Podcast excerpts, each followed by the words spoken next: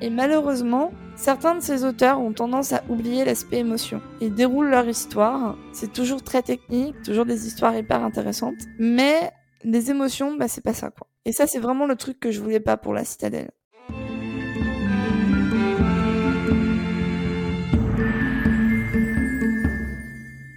Bonjour et bienvenue sur les carnets d'alchimiste, un podcast d'expérimentation en écriture. Je suis Angéline, à Alice, c'est mon nom d'auteur. Dans cet épisode de podcast, nous allons parler de la décision de changer de narrateur pour son roman. Et avec ça, j'ai l'immense plaisir de pouvoir accueillir Lilwen Morrigan, qui est une amie, que j'espère que tu connais. Si tu ne la connais pas, fonce. Dans cet épisode, elle va nous parler de comment elle a décidé en tout cas de ce qu'elle a appris, de son changement de narrateur après être euh, avoir écrit la moitié de son premier jet, où elle est repartie du coup à zéro en changeant totalement de narrateur. Donc elle est passée d'un narrateur omniscient à la troisième personne à un narrateur interne à la première personne, écrit en je et au présent. C'est un choix assez drastique, si je peux dire, de changer de type de narrateur quand on est si bien avancé dans un roman. Ce n'est pas une décision prise à la légère, bien au contraire. Et dans cet épisode de podcast, elle te parlera, elle partagera avec toi de l'expérience qu'elle a acquise avec cette, euh, avec cette expérimentation. Et également les conseils qu'elle a à te, à te donner suite à cette expérience. Et enfin, le petit truc que j'aime le plus dans cette nouvelle euh, façon de procéder avec les carnets, c'est un instant promotion sur la fin où elle te recommandera des auteurs, des autorices ou d'autres personnes qui ne sont pas forcément de la sphère littéraire qu'elle te conseille de suivre parce que leur, leur euh, projet, leur personnalité lui plaisent et elle te conseille chaudement d'aller les, les visiter et de découvrir des autres personnes parce que l'écriture d'un livre, le processus de, de création et la la promotion, la diffusion, même l'édition si tu passes en maison d'édition d'un livre, bref, toute la sphère littéraire ne se fait pas seule et n'est pas souffrant, comme dirait Lilwen aujourd'hui. Cet épisode de podcast a été enregistré en mai, fin mai, donc euh, il y a plusieurs choses qui ne sont plus de l'ordre du jour, qui ont évolué entre-temps, tu t'en doutes. Du coup, j'arrête de blablater et je te souhaite un très bonne écoute. Et on se retrouve à la fin pour le débrief.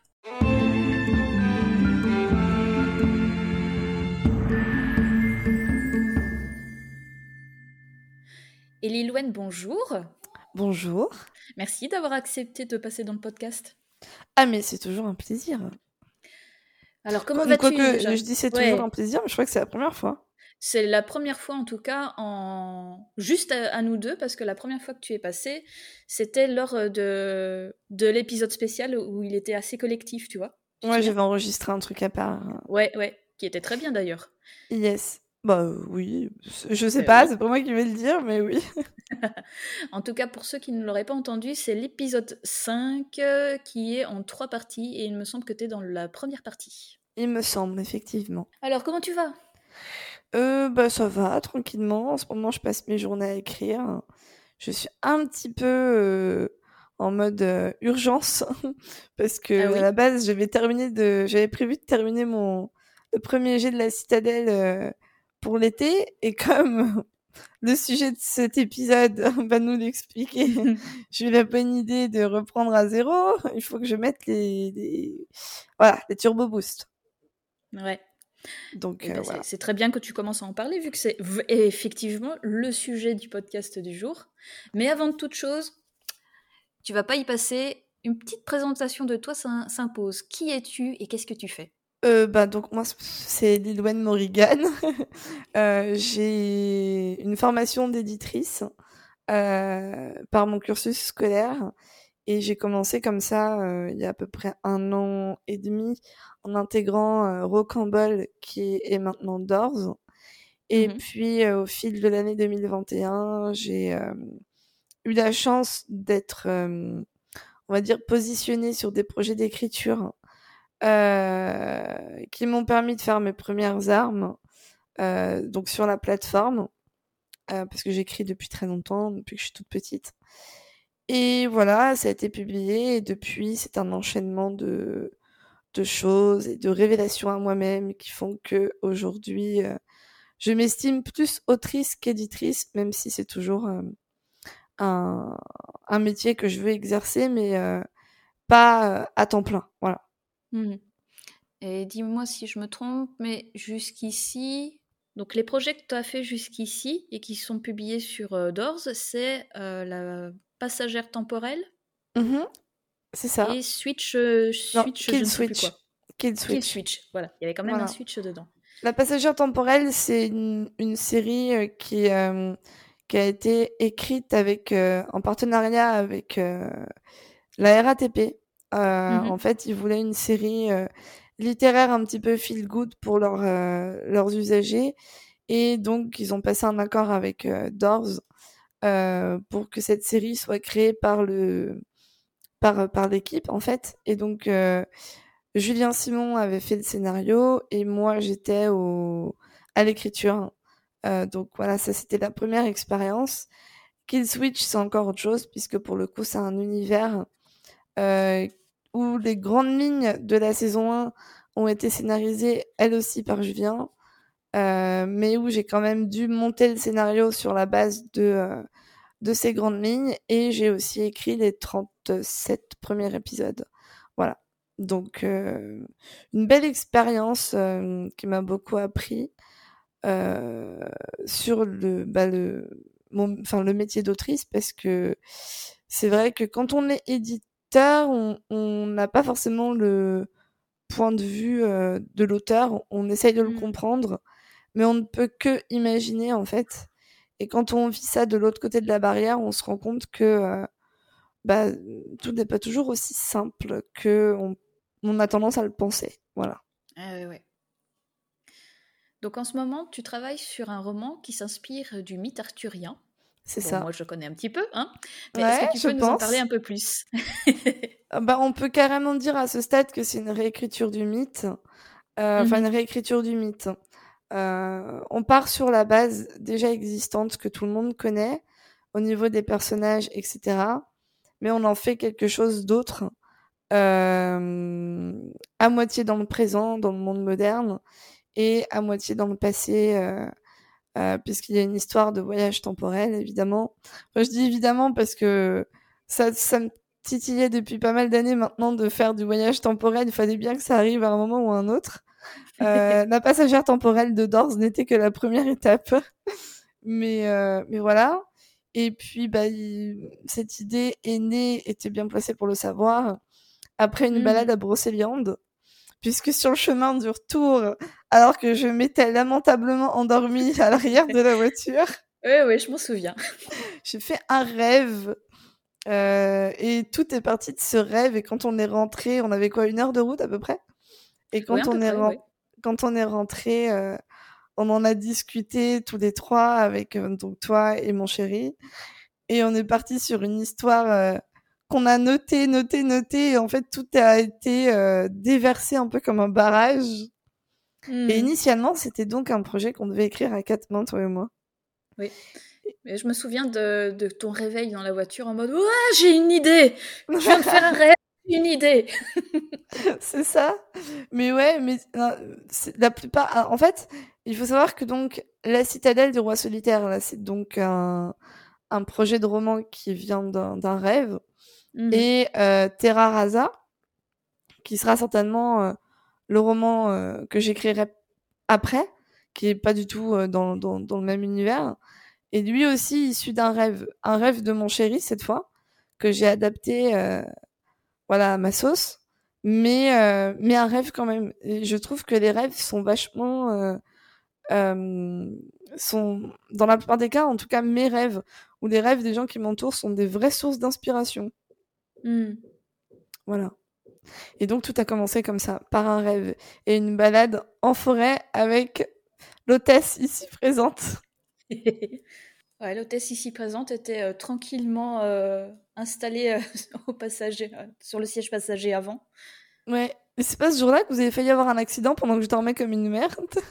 C'est possible, mais je t'avoue que je, je m'en souviens plus. Il y a un mec qui vous a fait une queue de poisson, un truc comme ça, je me rappelle plus, et bref. Oui, c'est possible. Anecdote inutile. Oh, les anecdotes inutiles font, font les, bonnes, les bonnes anecdotes dans un bouquin. En même temps, je me rappelle par cœur de mes vacances passées avec toi, puisque jusqu'à présent, c'est les seules. Et ça fait deux ans que je te tanne pour qu'on recommence. Bah, en même temps, on va dire que je suis arrivée au moment où on pouvait reprendre un petit peu de liberté avec le Covid. Mm. Et, et, après, bah, avec les restrictions et tout ça, et, les, et aussi les difficultés de vie, hein, mm. oui. On va pas se mentir et le cacher, c'était assez compliqué. C'est ça. Mais normalement, on devrait se revoir bientôt. Normalement, on devrait se revoir bientôt, ouais. Normalement, cet été. Exactement. C'est peut-être qu'il va avoir. Ouais, parce que comme euh, c'était la prochaine question, c'était donc moi je sais comment ce projet est né, je pense que tout le monde l'a compris. Mais donc euh, pour revenir sur la genèse, à la base, on devait l'écrire ensemble. Ouais, exactement. On devait l'écrire à quatre mains. On a laissé, euh, on a laissé reposer le truc un peu comme une pâte à crêpes sur le coin du. du je dirais même pas une pâte à crêpes, ce serait presque plus un, un soufflé raté. Bah, c'était pas raté parce qu'en fait, à la base, on avait vraiment prévu tout un truc autour de ça. Hmm. C'était l'époque où Samantha Bailly avait écrit un roman à quatre mains avec, euh, je ne sais plus comment elle s'appelle. Anne Fleur. Voilà, c'est ça. Et euh, on s'était dit, ça peut être vraiment sympa de faire la même chose et hmm. de faire des retraites d'écriture qu'on filmerait et on en ferait des vlogs, etc. pour euh, documenter un peu notre aventure. Et à cette époque, tu avais prévu de revenir euh, genre un ou deux mois après pour qu'on voilà, pour qu'on commence un petit peu, qu'on batte le fer pendant qu'il était chaud. Mais le Covid nous a mis des bâtons dans les roues, hein, je pense que tout le monde l'a compris. Mmh. Et, et voilà, et ça c'est pas fait. Le truc a, a végété comme ça dans son coin pendant 6-8 mois, euh, jusqu'au jour où vraiment j'ai senti un appel très fort. Enfin, ça faisait mmh. déjà longtemps que moi l'appel était très fort et j'en ai rêvé. Enfin, j'ai j'ai rêvé de toute l'histoire. Euh, je m'étais fait le film dans ma tête en une nuit. Enfin, c'était un truc assez incroyable. Et du coup, je suis venue te parler de ça et te demander si euh, si vraiment le projet euh, à quatre mains te tenait autant à cœur que ça, ou si tu m'autorisais à l'écrire avec cette nouvelle vision que moi j'avais eue. Et puis, auquel cas, toi, tu restais aussi un peu la, la scénariste, éditrice, coach du projet. Et puis voilà, quoi. Puis comme toi, tu avais aussi beaucoup, beaucoup, beaucoup de projets qui te tenaient à cœur. À l'époque, notamment, euh, commencer à t'investir sérieusement sur Instagram était quelque chose euh, mmh. d'important pour toi. Et voilà, on a décidé d'un commun accord que euh, je me consacrerai à ça et toi, eh ben, que tu serais ma, mon atout dans ma manche. L'atout dans la manche. ma carte dans le joker. Ouais, bah, J'ai fait dire mon puits sans fond. Hein. Ah oui, bah ça c'est encore autre chose. le puits sans fond. Je, je pense qu'on en avait discuté, euh, toi et moi, peut-être euh, peut-être en live euh, Insta, j'ai l'impression. Parce que j'ai l'impression qu'on en a déjà parlé. ouais, on a dû en parler, mais très rapidement. Hein. Ce sera certainement le sujet d'un autre podcast. Je vais le noter d'ailleurs. Tu as plus de sujets de podcast que moi ça fait 4 mois que j'ai pas fait d'épisode, faut que j'en poste un d'ailleurs aujourd'hui. Et mes idées de podcast se résument à tiens, je veux interroger lui. bah, c'est déjà bien, c'est jamais pas rien. Et sinon, pour revenir, euh, revenir à la citadelle, euh, bah, le fait que je t'ai dit, bah oui, vas-y, reprends la main, dans un sens, autant toi que moi, ça nous a réussi. Ouais. Parce que nos carrières, du coup, se sont ont pris un, un envol, on peut le dire. Oui. Et bah j'espère bien que La sera le premier roman que je terminerai et que je publierai. Donc, euh, oui. Mmh Effectivement. Du coup, et toi, de ton côté, on peut dire que maintenant, tu es aussi occupé que notre nouvelle ministre bien aimée en France. Euh, bah, étant donné que je suis belge, la référence euh, me passe au-dessus de la tête en mode oui. Non, mais je dis ça, parce Superman. Je dis ça, c'est parce qu'il y a un nouveau scandale tous les jours hein, en France, donc ah un nouveau drama. Donc voilà, ils sont très occupés, mais pas forcément pour les bonnes raisons. Ok, bah, tu m'en diras plus euh, en off. Hein. du coup, pour euh, passer à, la question suivante. Donc, comme on en a parlé sur, euh, sur Instagram, très récemment, tu as pris la décision, et pas toute seule, si je puis dire, de reprendre ton projet à zéro. Et pour, euh, pour la petite anecdote, c'est vers 23h et ouais, 23h30, quelque chose comme ça, que Lil Wayne m'a, m'a envoyé un, un message privé en mode Ouais, je, je pense qu'il faut que je change de narrateur, mais est-ce que c'est une bonne idée? Bien souvent, mes messages désespérés euh, sur, sur, Discord sont en général autour de 23, 23h minuit. C'est vrai. je fais je sais... pas ce moment-là. je sais pas pourquoi, c'est une période. Euh, c'est un moment de la journée où mon cerveau fuse plus que de raison. Il y a beaucoup de personnes comme ça. Mais du coup, tu as décidé de reprendre euh, ton projet à zéro en changeant de type de narration. Ouais. Alors, à part moi, hein, qu'est-ce qui t'a amené à, à, cette prise de décision? C'est un enchaînement de choses, en fait. Euh... Je, moi, je suis quelqu'un qui j'aime beaucoup euh, me fier à mon instinct, même si euh, il y a eu une longue période dans ma vie où euh, où je ne le faisais pas, où je ne l'écoutais pas parce que parce que je le pensais illégitime. Et mmh. aujourd'hui, j'essaye de le faire parce que j'estime qu'un auteur ne peut pas travailler efficacement et écrire efficacement sans se fier à ce que lui veut ou pense, avant de se fier à ce que les autres pensent.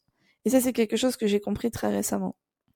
Et euh, on va dire que la facilité quand on écrit un premier roman, c'est souvent de se tourner vers le narrateur omniscient.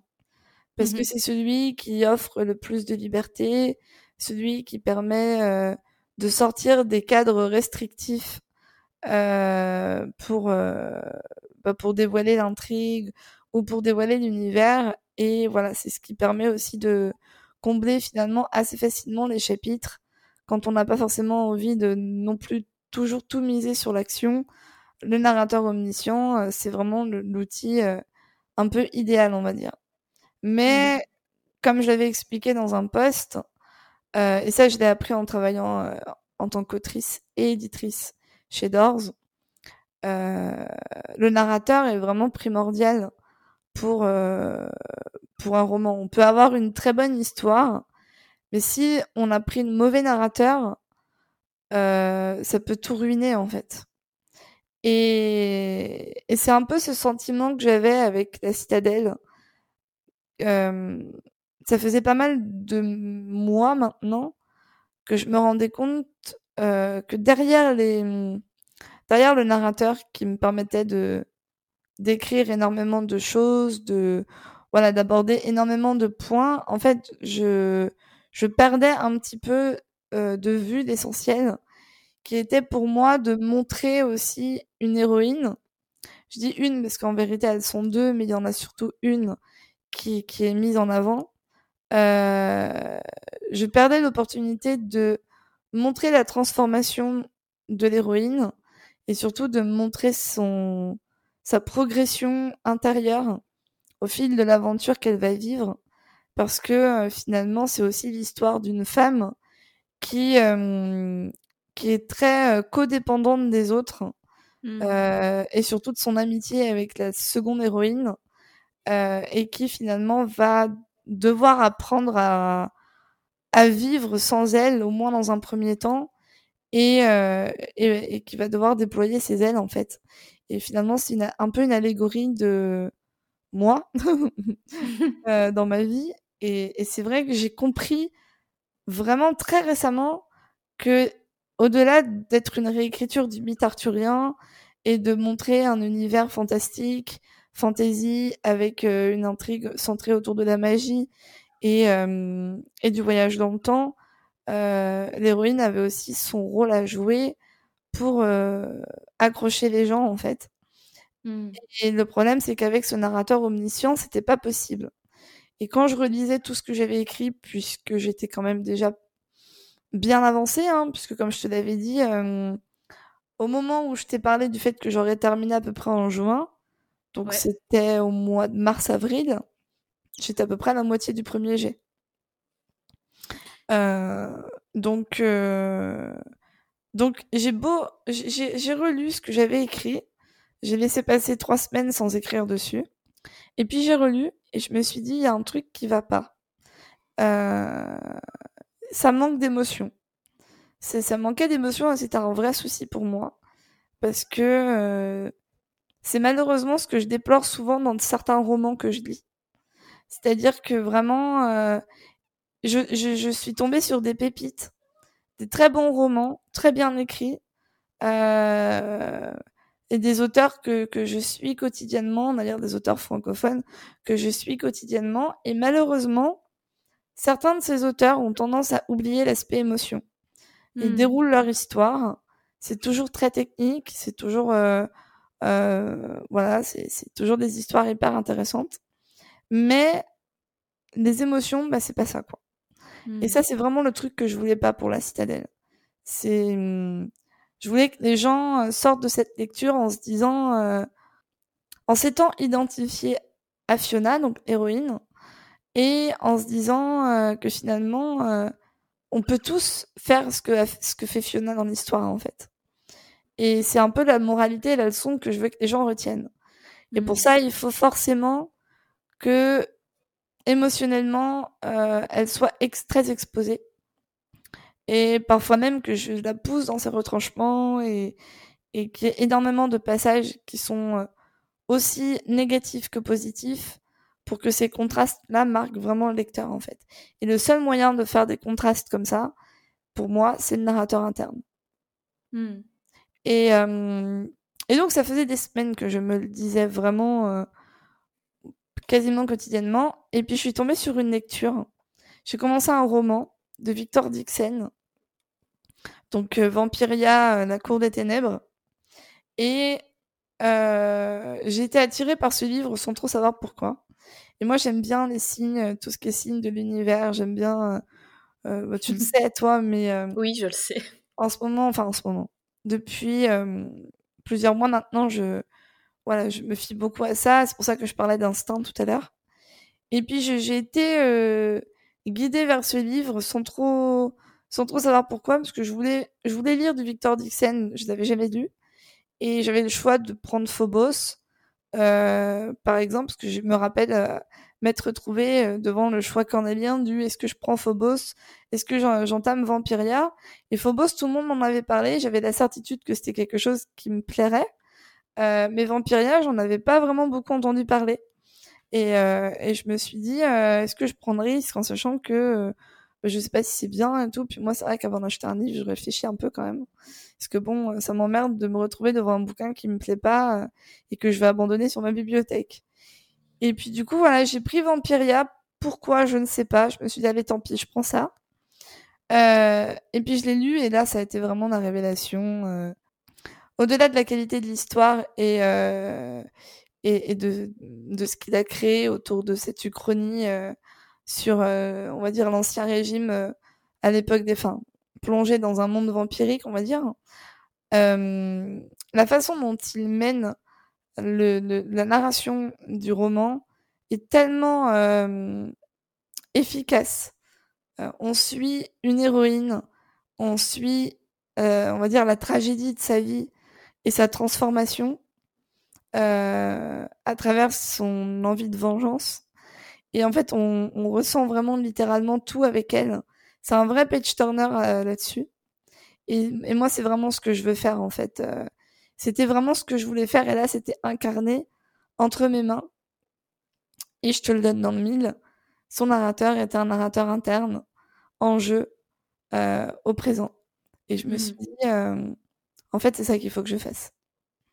Et à partir de ce moment-là, bon, bah, je suis venue te parler parce que comme la grande prêtresse que tu es, j'ai encore tendance à, chercher un peu trop ton approbation. La grande prêtresse, tout de suite, les grands mots. non, mais il faut dire que euh, ma rencontre avec toi il y a trois ans maintenant. un peu plus. Trois, quatre ans. 2019, je dirais. euh, ouais. 2018-2019, ouais. 3-4 ans, ouais. Ma rencontre avec toi a été déterminante euh, pour me remettre le pied à l'étrier. Puisque je m'étais dégoûtée de l'écriture euh, après avoir passé des années sur un projet que j'ai voilà, laissé tomber aujourd'hui. Mais, euh, mais voilà, c'est, on va dire, ma rencontre avec toi qui a fait que je me suis remis le pied à l'étrier. Et donc aujourd'hui, tu gardes quand même une certaine, comment dire ça, c'est pas une influence, mais euh, tu as un petit peu le sage sur mon épaule. euh. Un peu, tu, tu es un peu mon Gandalf si j'étais Frodon, tu vois. Ouais, la prochaine fois, je te dirai fouille, pauvre folle. Mais t'as moins de barbe, Ah, c'est qu'un détail. ça peut s'arranger. Ça peut s'arranger, oui. Mais voilà. Donc du coup, je suis venue te demander ce que t'en pensais. Et comme à chaque fois que je te demande ce que t'en penses, tu me réponds la même chose. Mais Oui. fais ce que t'as, t'as envie de faire. Exactement. Et si surtout si ça sert ton intrigue, c'est ça que je t'avais so- sorti. Hein. Si ça sert ton si intrigue, la vas-y. Parce que il y avait du pour et du contre, en fait. Oui. C'est-à-dire que le narrateur omniscient, il exposait vraiment euh, tous les points de vue et il exposait aussi la partie sombre de ce qui se passe dans l'histoire en même temps que, que, que, que, que la partie, euh, on va dire, euh, positive. Et, et donc, du coup, le lecteur voyait tout venir. Enfin, le lecteur euh, savait tout, en fait. Tout lui était livré Ouais. sur un plateau parce que le narrateur omniscient euh, ne laissait presque aucune porte fermée. Alors Mhm. que là, le narrateur interne a cet avantage de, de limiter donc le point de vue forcément du, du lecteur. Et donc, quand on veut euh, frapper un grand coup avec euh, une révélation que personne n'aurait vu venir, à part le narrateur omniscient, euh, bah, c'est idéal, quoi, en fait. Parce que forcément, tous les tous les rebondissements et tous les cliffhangers que j'ai pu, euh, on va dire, euh, aborder dans, dans, dans, dans le roman, bah, ils rendent pas pareil en narrateur interne qu'en narrateur omniscient, hmm. forcément. Voilà. Donc euh, finalement, je, je, je pense que ça sert à l'intrigue, en tout cas ma vision de l'intrigue. Mais il faut que je me fasse confiance, puisque de toute façon, euh, pour moi, ça marchait pas comme c'était avant, ça peut pas être pire. Ouais. Et est-ce que tu as pensé à prendre un, un narrateur euh, à focal Alors, je dois pas appeler ça pareil. Qu'est-ce que tu veux dire par là? Euh, ben, qui, c'est pas, il est pas vraiment omniscient, mais il n'est pas non plus, tu vois, dans la tête du héros. C'est comme si c'était la caméra qui le suivait. Oui, Donc moi j'appelle ça, j'appelle ça le narrateur externe euh, qui qui, que j'assimile à la caméra et qui se contente euh, de raconter finalement ce qu'il voit en fait. Euh, mais du coup, ce narrateur-là, il n'est pas dans la tête des personnages et il fait que assister finalement, comme quand on regarde une série, il Mm. rend. c'est ce que tu veux dire? Oui, c'est ça. Bah, euh, alors j'y ai pensé, mais c'est mais c'est pas trop ma, ma tasse de thé parce que là pour le coup, les émotions, euh, bah, le seul moyen que tu as de les rendre, c'est à travers les échanges et les actions euh, des personnages. Mais euh, je trouve intéressant d'explorer aussi le comment on dit les réflexions internes qui Ouais. qui mènent à prendre certaines décisions parce qu'il va y en avoir beaucoup en ce qui concerne Fiona. Euh, il va y avoir beaucoup de, beaucoup de choix euh, qu'elle va devoir faire euh, dans un cadre plutôt hostile. Et, Mhm. euh, et donc, je, je, je voulais vraiment aborder ce, ce processus de réflexion qui, qui, euh, qui va l'amener à faire des choix qu'elle n'aurait jamais pensé, euh, qu'elle aurait jamais pensé faire. Et, euh, et je trouve ça toujours intéressant d'entendre un personnage euh, réfléchir, en fait. Et c'est vraiment ça qui me, qui me plaît. Alors après, voilà, euh, je ferai pas ça pour tous les projets. Mais je sais pas, pour, pour ce projet-là, c'était ce que je voulais faire. Ouais. Bah, du coup, on arrive à la fin de, de notre entrevue. Ouais. J'ai deux de- dernières petites questions et c'est plus euh, des conseils que tu pourrais donner à, à un- une personne qui écouterait ce podcast. Qu'est-ce que Mhm. tu lui conseillerais justement au niveau du narrateur? Qu'est-ce que je conseille de prendre comme narrateur ou qu'est-ce que je conseille de, de faire euh, quand on a Hmm, un plus doute? de f- Ouais, plus de faire quand on a un doute. Hmm, Lire un livre ou lire des livres qui sont écrits avec le narrateur, euh, avec le ou les narrateurs sur lesquels on a des doutes. Euh, parce que pour le coup, c'est vraiment moi ce qui m'a débloqué en fait. Euh, ça a vraiment été, euh, comme je disais, une révélation. Et ça a surtout été le, le petit coup de pied au cul dont j'avais besoin, en fait, pour euh, prendre la décision que je savais devoir prendre depuis pas mal de temps maintenant, sans jamais oser le faire parce que ça voulait dire euh, bah, mettre aux oubliettes quasiment 90% du premier manuscrit. Mais voilà, de voir coucher noir sur blanc le narrateur que j'avais imaginé, et puis de, de voir le rendu surtout, quel impact ça avait sur l'histoire, ça a été déterminant. Donc ça peut être une première étape de, de regarder un petit peu dans les dernières actualités littéraires euh, quels, quels sont les livres qui présentent éventuellement euh, bah, le narrateur sur lequel vous avez un doute. Voilà, pour, pour voir un petit peu. Parce que ça fait partie aussi, je pense, du travail d'auteur. Euh, J'estime que euh, analyser les, les, les, livres des autres, ça fait aussi partie euh, du travail de l'auteur. Et on, enfin, j'en parlais avec euh, Anaëlle Chaudet sur son compte Instagram, qui a fait un post justement à ce sujet et j'avais prévu d'en parler moi aussi de mon côté parce que bah voilà avec cette expérience avec euh, Vampiria euh, mais je trouve ça hyper intéressant d'analyser et de disséquer ce que font les autres pour euh, bah, tirer finalement ses propres conclusions parce que quand on a un roman entre les mains qu'on n'a pas réussi à quitter pendant deux jours euh, qui nous a vraiment emporté à tel point qu'on ne faisait rien d'autre que le lire euh, je pense que tout auteur a envie que son propre manuscrit suscite cet effet. Et mmh. au-delà de l'histoire, les histoires sont propres à chacun. Au-delà de l'histoire, il y a bien souvent aussi des raisons techniques, des choix qui ont été faits, que ce soit en termes narratifs ou euh, vis-à-vis de la construction du roman, euh, vis-à-vis des personnages. Il y a des choses qui bien souvent expliquent ce côté euh, bah, page turner qui vont bien au-delà du scénario, de l'histoire en elle-même. Et donc c'est intéressant, je pense, pour tout auteur de d'avoir de, ce réflexe, d'analyser aussi bien ce qui nous a plu, ce qui a été un vrai coup de cœur, que ce qui nous a pas plu et ce qui nous a par exemple poussé à arrêter un bouquin. Voilà. Et à partir de ce moment-là, je pense que euh, c'est grâce à ce genre de d'exercice qu'on en apprend aussi plus sur ce qu'on est euh, comme, euh, comme écrivain, quoi. Mmh. Voilà. Donc je pense que c'est le principal conseil que je donnerais. Et le deuxième, ce serait s'écouter. Parce qu'on a tendance à, à ne pas s'écouter et à privilégier un peu le côté rationnel. On a écrit un manuscrit, on en a la moitié, on en est au trois quarts, on veut pas laisser tomber parce qu'on a l'impression que c'est du travail gâché. Et même si on sait que changer les choses, améliorer ce manuscrit, eh ben on passe pas à l'acte parce que euh, c'est du temps gâché, du travail gâché, sauf qu'au final, je même si j'ai recommencé, euh, ça m'a quand même euh, apporté des choses pour réécrire ce manuscrit et je repars pas non plus complètement de zéro. J'ai une visibilité déjà sur ce qui se passe et à part finalement écrire ça différemment, euh, je reprends tout ce que j'avais fait en fait ou presque. Donc, euh, donc c'est pas non plus complètement gâché, quoi. Voilà. Eh ben, tu peux pas savoir à quel point ça me fait plaisir de t'entendre dire ça. voilà.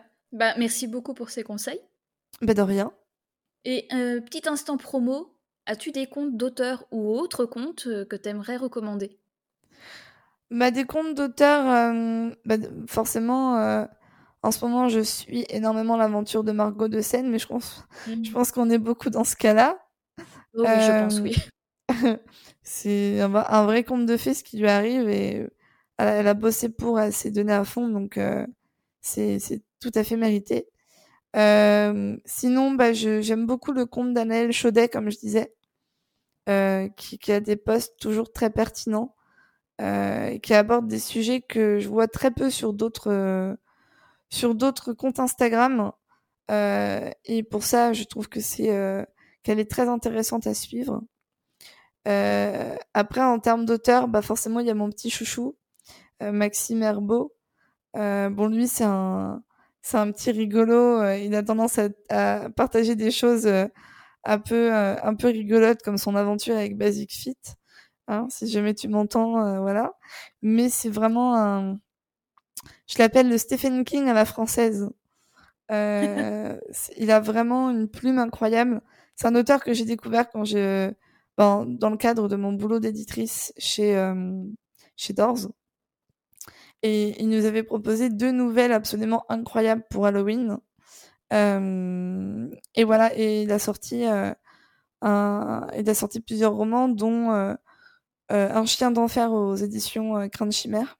Mmh, oui, oui, oui, je vois. Voilà. Et, euh, et c'est vraiment quelqu'un euh, qui, qui, pour le coup, si vous aimez tout ce qui est fantastique, euh, un petit peu euh, original et un peu aussi qui bouscule un petit peu nos, nos peurs enfouies ou nos questionnements, bah c'est c'est tout à fait le genre d'auteur qu'il faut suivre. Voilà. Et je pense que j'ai pas d'autres personnes qui me viennent en tête parce que c'est surtout des comptes aussi de conseils d'écriture que je suis beaucoup, euh, de coaching, etc. Mais voilà, c'est bon. Il y a Céline, euh, Céline Badaou évidemment, euh, qui qui qui euh, qui a aussi une plume incroyable avec son sa saga Ravinger Award. Elle, c'est que de l'auto-édition par contre. Mais voilà, elle nous prépare encore des petits trucs pour pour le futur. Je pense que ça risque d'être encore sympathique. Voilà. Ah bah super. Merci Lilouane d'avoir accepté de venir sur le podcast et je pense qu'on te reverra bientôt. Euh, eh ben écoute, euh, tu m'appelles, tu sais où me trouver. oui, oui, je sais où, te trouver, oui. eh ben salut alors, bisous. Bisous. Voilà, j'espère que cet épisode t'a plu, que tu as appris beaucoup de choses et que tu as apprécié notre échange avec Lilouane. Tu peux la retrouver sur Instagram et aussi sur sa newsletter pour m'aider à, faire connaître ce podcast, j'apprécierais grandement que tu puisses le partager si il t'a plu. Le partager sur Instagram en me notifiant si tu veux. Je serais ravie de pouvoir relancer la story. Tu peux également me suivre sur ma newsletter.